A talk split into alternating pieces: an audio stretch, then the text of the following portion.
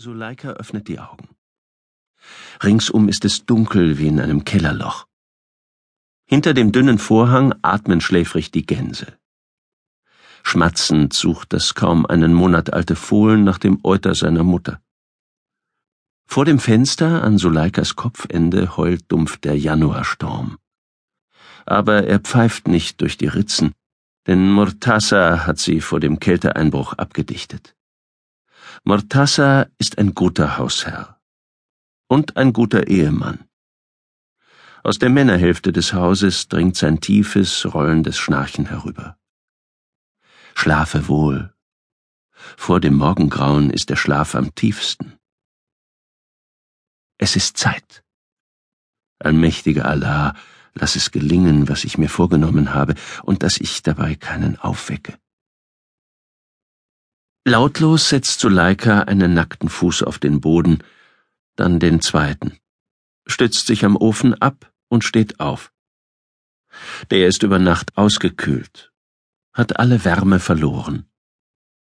Die Kälte des Fußbodens fährt ihr in die nackten Sohlen. In Filzpantoffeln schlüpfen kann sie nicht, darin gelingt ihr kein lautloser Schritt. Ein Dielenbrett knarrt immer. Doch Suleika hält das aus.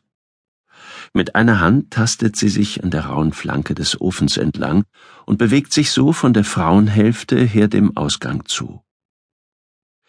Dieser Teil des Hauses ist eng und vollgestellt, doch sie kennt jede Ecke und jeden Vorsprung. Huscht sie hier doch schon ihr halbes Leben wie ein Weberschiffchen den lieben langen Tag hin und her, vom Kessel mit vollen, heißen Schüsseln zur Männerhälfte und mit leeren, kalten wieder zurück. Wie viele Jahre ist sie jetzt verheiratet? Fünfzehn von ihren dreißig? Ihr kommt es länger als ein halbes Leben vor. Sie wird Mortassa bitten, wenn er bei Laune ist, einmal nachzuzählen.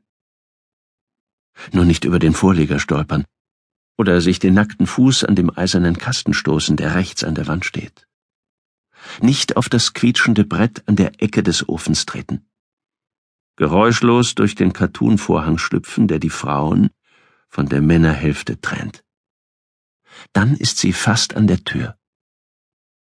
Mortassas Schnarchen kommt näher. Schlafe, schlafe um Allahs willen.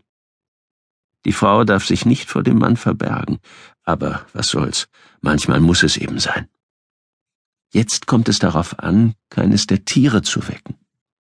Die schlafen gewöhnlich im Winterstall, aber bei strengem Frost ordnet Mortassa an, Jungvieh und Geflügel ins Haus zu nehmen.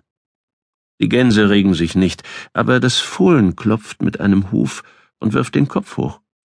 Ist aufgewacht, der kleine Teufel. Aus ihm wird einmal ein gutes, ein aufmerksames Pferd.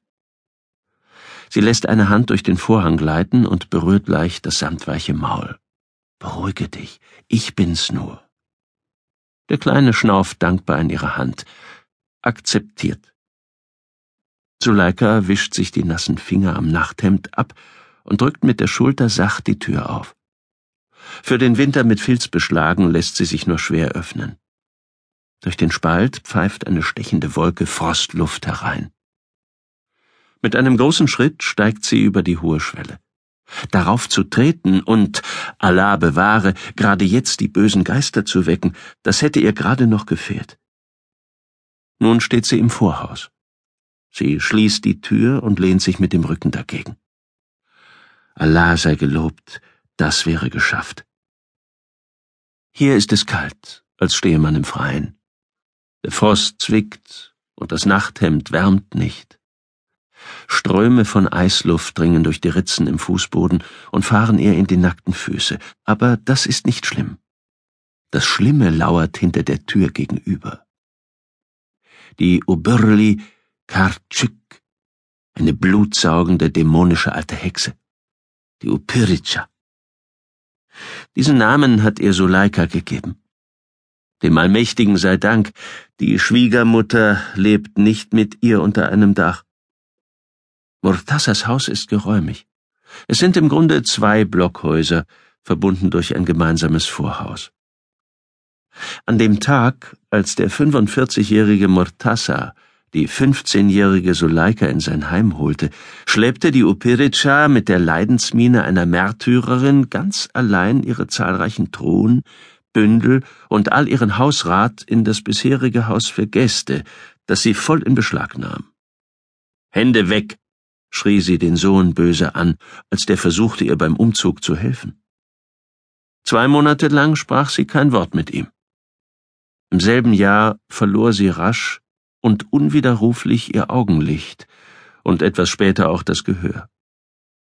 Binnen weniger Jahre war sie blind und taub wie ein Stein. Dafür sprach sie jetzt viel, und keiner konnte ihr ins Wort fallen. Wie alt sie wirklich war, wusste niemand. Hundert Jahre, behauptete sie. Erst kürzlich hatte Murtasa lange gerechnet und nachgedacht. Das Ergebnis? Die Mutter hatte recht. Sie musste in der Tat etwa hundert Jahre alt sein. Sie hatte ihn spät geboren, und jetzt war er selbst fast schon ein Greis. Gewöhnlich wird die Upirica morgens als erste wach und trägt ihren sorgfältig gehüteten Schatz ins Vorhaus hinaus, einen eleganten Nachttopf aus schneeweißer Keramik mit einem wunderlichen Deckel und mit zartblauen Kornblumen bemalt. Murtasa hat ihn ihr aus Kasan als Geschenk mitgebracht. Auf den Ruf der Schwiegermutter muss Suleika aufspringen, das kostbare Gefäß leeren und mit aller Vorsicht spülen. Das ist ihre erste Pflicht am Morgen, noch bevor sie den Ofen heizt. Brotteig ansetzt und die Kuh zur Herde bringt. Wehe ihr, wenn sie den Weckruf verpasst. In den 15 Jahren ist ihr das zweimal passiert, und sie mag gar nicht daran denken, was dann geschah. Hinter der Tür gegenüber ist es noch still. Also, Soleika, nasses Huhn, beeile dich. Shebegyan Tawik, nasses Huhn, ein nutzloses Ding, so hat die Upirica sie genannt, als sie ihr zum ersten Mal unter die Augen trat. Ohne es zu merken, benutzt Suleika diesen Namen inzwischen selbst. Vorsichtig gleitet sie durch das Vorhaus zur Treppe, die auf den Dachboden führt. Sie ertastet das abgegriffene Geländer. Die Stufen sind steil, die froststarren Bretter stöhnen leise. Von oben her riecht es nach eiskaltem Holz und Staub, trockenen Kräutern und, kaum spürbar, nach gepökelter Gans. Mit jeder Stufe kommt Suleika dem Schneesturm näher, der am Dach rüttelt und um die Ecken faucht. Über den Boden kriecht sie auf allen Vieren. Wenn sie aufrecht geht, könnten die Bretter direkt über dem Kopf des schlafenden Murtassa knarren. Kriechend bewegt sie sich geräuschlos, denn sie wiegt fast nichts. Murtassa hebt sie mit einem Arm hoch wie ein Schaf. Sie zieht das Nachthemd bis zur Brust hoch, um es an dem staubigen Boden nicht zu beschmutzen, nimmt den Saum zwischen die Zähne, bewegt sich tastend zwischen Kisten, Körben und allerlei hölzernem Gerät, steigt vorsichtig über Querbalken. Dann berührt ihre Stirn die Wand. Endlich. Suleika richtet sich auf und schaut durch das winzige Bodenfenster. In der vormorgendlichen Finsternis sind die verschneiten Häuschen ihres Heimatdorfes Julbasch kaum zu erkennen. Als sich Murtassa einmal die Mühe machte zu zählen, kam er auf über 100 Höfe. Ein großes Dorf, ohne Zweifel. Die Dorfstraße windet sich wie ein Fluss zum Horizont. In ein paar Häusern sind bereits die Lichter angegangen. Beeile dich, Suleika. Sie steht auf und streckt sich nach oben. Ihre Hand erfasst etwas Schweres, Glattes mit dicken Pickeln. Eine gepökelte Gans. Ihr Magen reagiert augenblicklich mit einem fordernden Knurren. Nein, die Gans muss bleiben, wo sie ist. Sie lässt sie los und sucht weiter. Da! Links vom Bodenfenster hängen große, schwere, hartgefrorene Blätter, von denen ein kaum spürbarer fruchtiger Duft ausgeht. Sie bestehen aus Äpfeln, die sorgfältig im Ofen durchgekocht, dann auf einem großen Brett ausgerollt und auf dem Dach getrocknet werden. Sie haben die heiße Augustsonne und die kühlen Septemberwinde in sich aufgenommen. Man kann ein Stückchen davon abbeißen, das raue, säuerliche Etwas über den Gaumen rollen und lange daran lutschen. Man kann